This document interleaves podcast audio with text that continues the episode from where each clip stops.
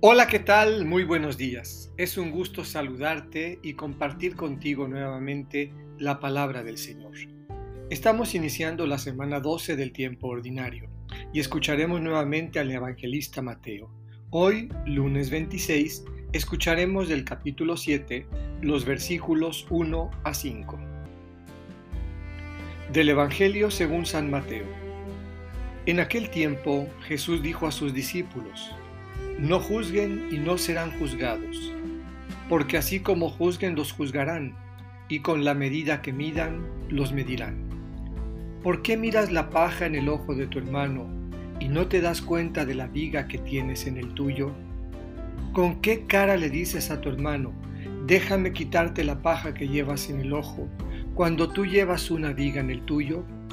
Hipócrita, sácate primero la viga que tienes en el ojo, y luego podrás ver bien para sacarle a tu hermano la paja que lleva en el suyo. Esta es palabra del Señor. Meditemos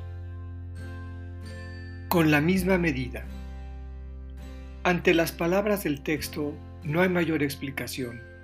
Simple y sencillamente dejarnos cuestionar y preguntarnos si en algún momento nos hemos convertido en jueces de los demás mirando únicamente sus errores, sus equivocaciones y sus tropiezos.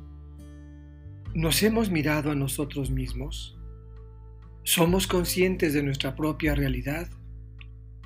¿Reconocemos que también nos equivocamos y tropezamos? Así como juzguen, los juzgarán, y con la medida que los midan, medirán.